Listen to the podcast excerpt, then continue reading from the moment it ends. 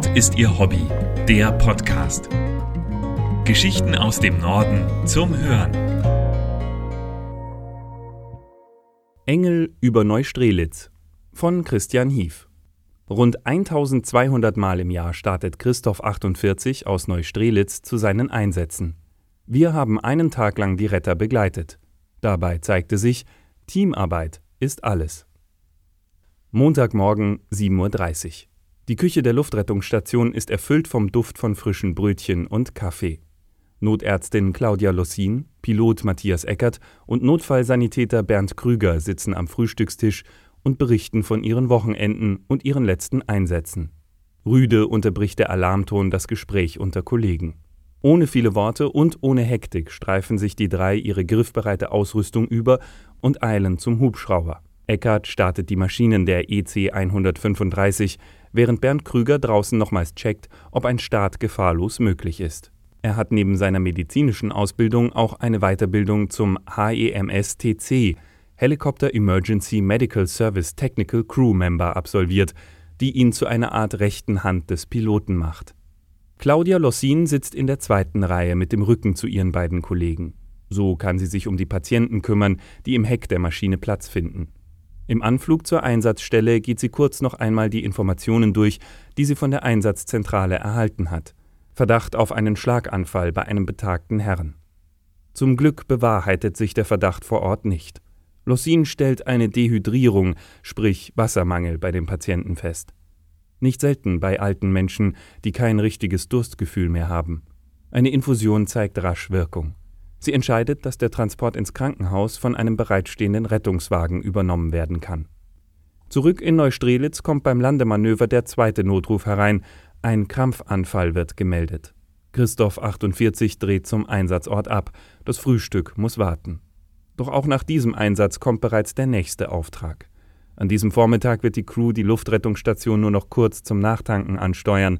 Insgesamt zu fünf Notfällen fliegt sie, bis es um halb zwei wieder ruhiger wird. Der Frühstückstisch wird abgeräumt und ein improvisiertes Mittagessen eingenommen. Wer weiß, wann der nächste Alarm die Mahlzeit unterbricht. Jeder Tag sei anders, man wisse morgens nie, was man erleben werde, erklärt Eckert die Faszination, aber auch die besondere Herausforderung an seinem Job. Dazu gehört es auch, im Einsatz mit Schicksalen konfrontiert zu werden, die einen trotz aller Routine und Professionalität nicht kalt lassen. Er habe einen Einsatz in Süddeutschland gehabt, bei dem zwei Linienbusse mit Schülern an Bord frontal ineinander gekracht seien. Insgesamt vier Hubschrauber seien im Einsatz gewesen.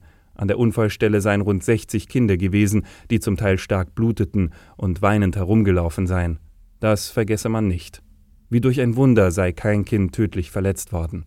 Ein Mädchen, das sie ins Krankenhaus gebracht hätten, hätte später einen Dankesbrief geschrieben. Doch nicht alle Geschichten, die die Crewmitglieder erzählen, haben ein solch versöhnliches Ende. Die Erzählungen handeln von der Konfrontation mit dem zu frühen, sinnlosen Tod und der Begegnung mit Angehörigen, deren unbeschreiblicher Schmerz sich in die Retter bohrt. Ihn tröstet der Gedanke, dass er es meistens schaffe zu helfen. Ohne sie würde es noch viel mehr Leid geben, erklärt Ecki, warum er nach solchen Ereignissen wieder mit voller Motivation in den Hubschrauber steigt. Auch die Gespräche mit den Kollegen helfen, schlimme Erlebnisse zu verarbeiten. Doch wenn man direkt nach dem Einsatz merke, dass es nicht mehr gehe, dann könne man sich auch abmelden. Da gucke einen auch keiner schief an, ergänzt Krüger. Neben der fachlichen Qualifikation bedarf es auch sozialer Kompetenz, um Luftretter zu sein. Man könne als Mediziner noch so gut sein, man müsse auch Teamplayer sein.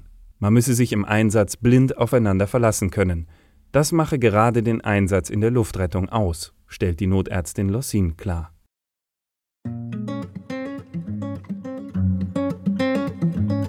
Mehr Geschichten aus dem Norden gibt es auf nordistierhobby.de. Dort finden Sie auch Bilder und Videos zu den Artikeln. Um keine Folge zu verpassen, abonnieren Sie diesen Podcast. Zusätzlich können Sie uns mit Empfehlungen und Kommentaren unterstützen. Nord ist Ihr Hobby. Der Podcast wird gesprochen von Hans Pieper. Der Podcast ist ein Angebot des ADAC Hansa e.V.